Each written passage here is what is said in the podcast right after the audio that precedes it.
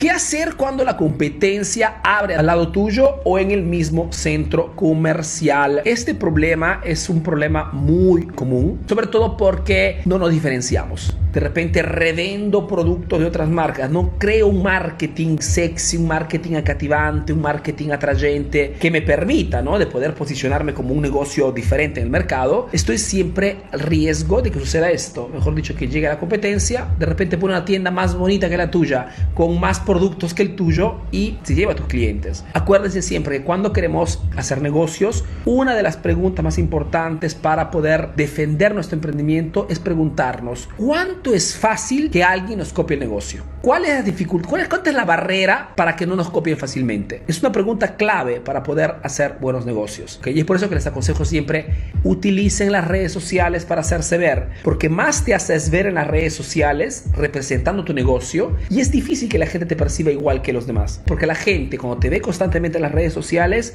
inicia a comprar los productos por ti y no en sí por el producto mismo.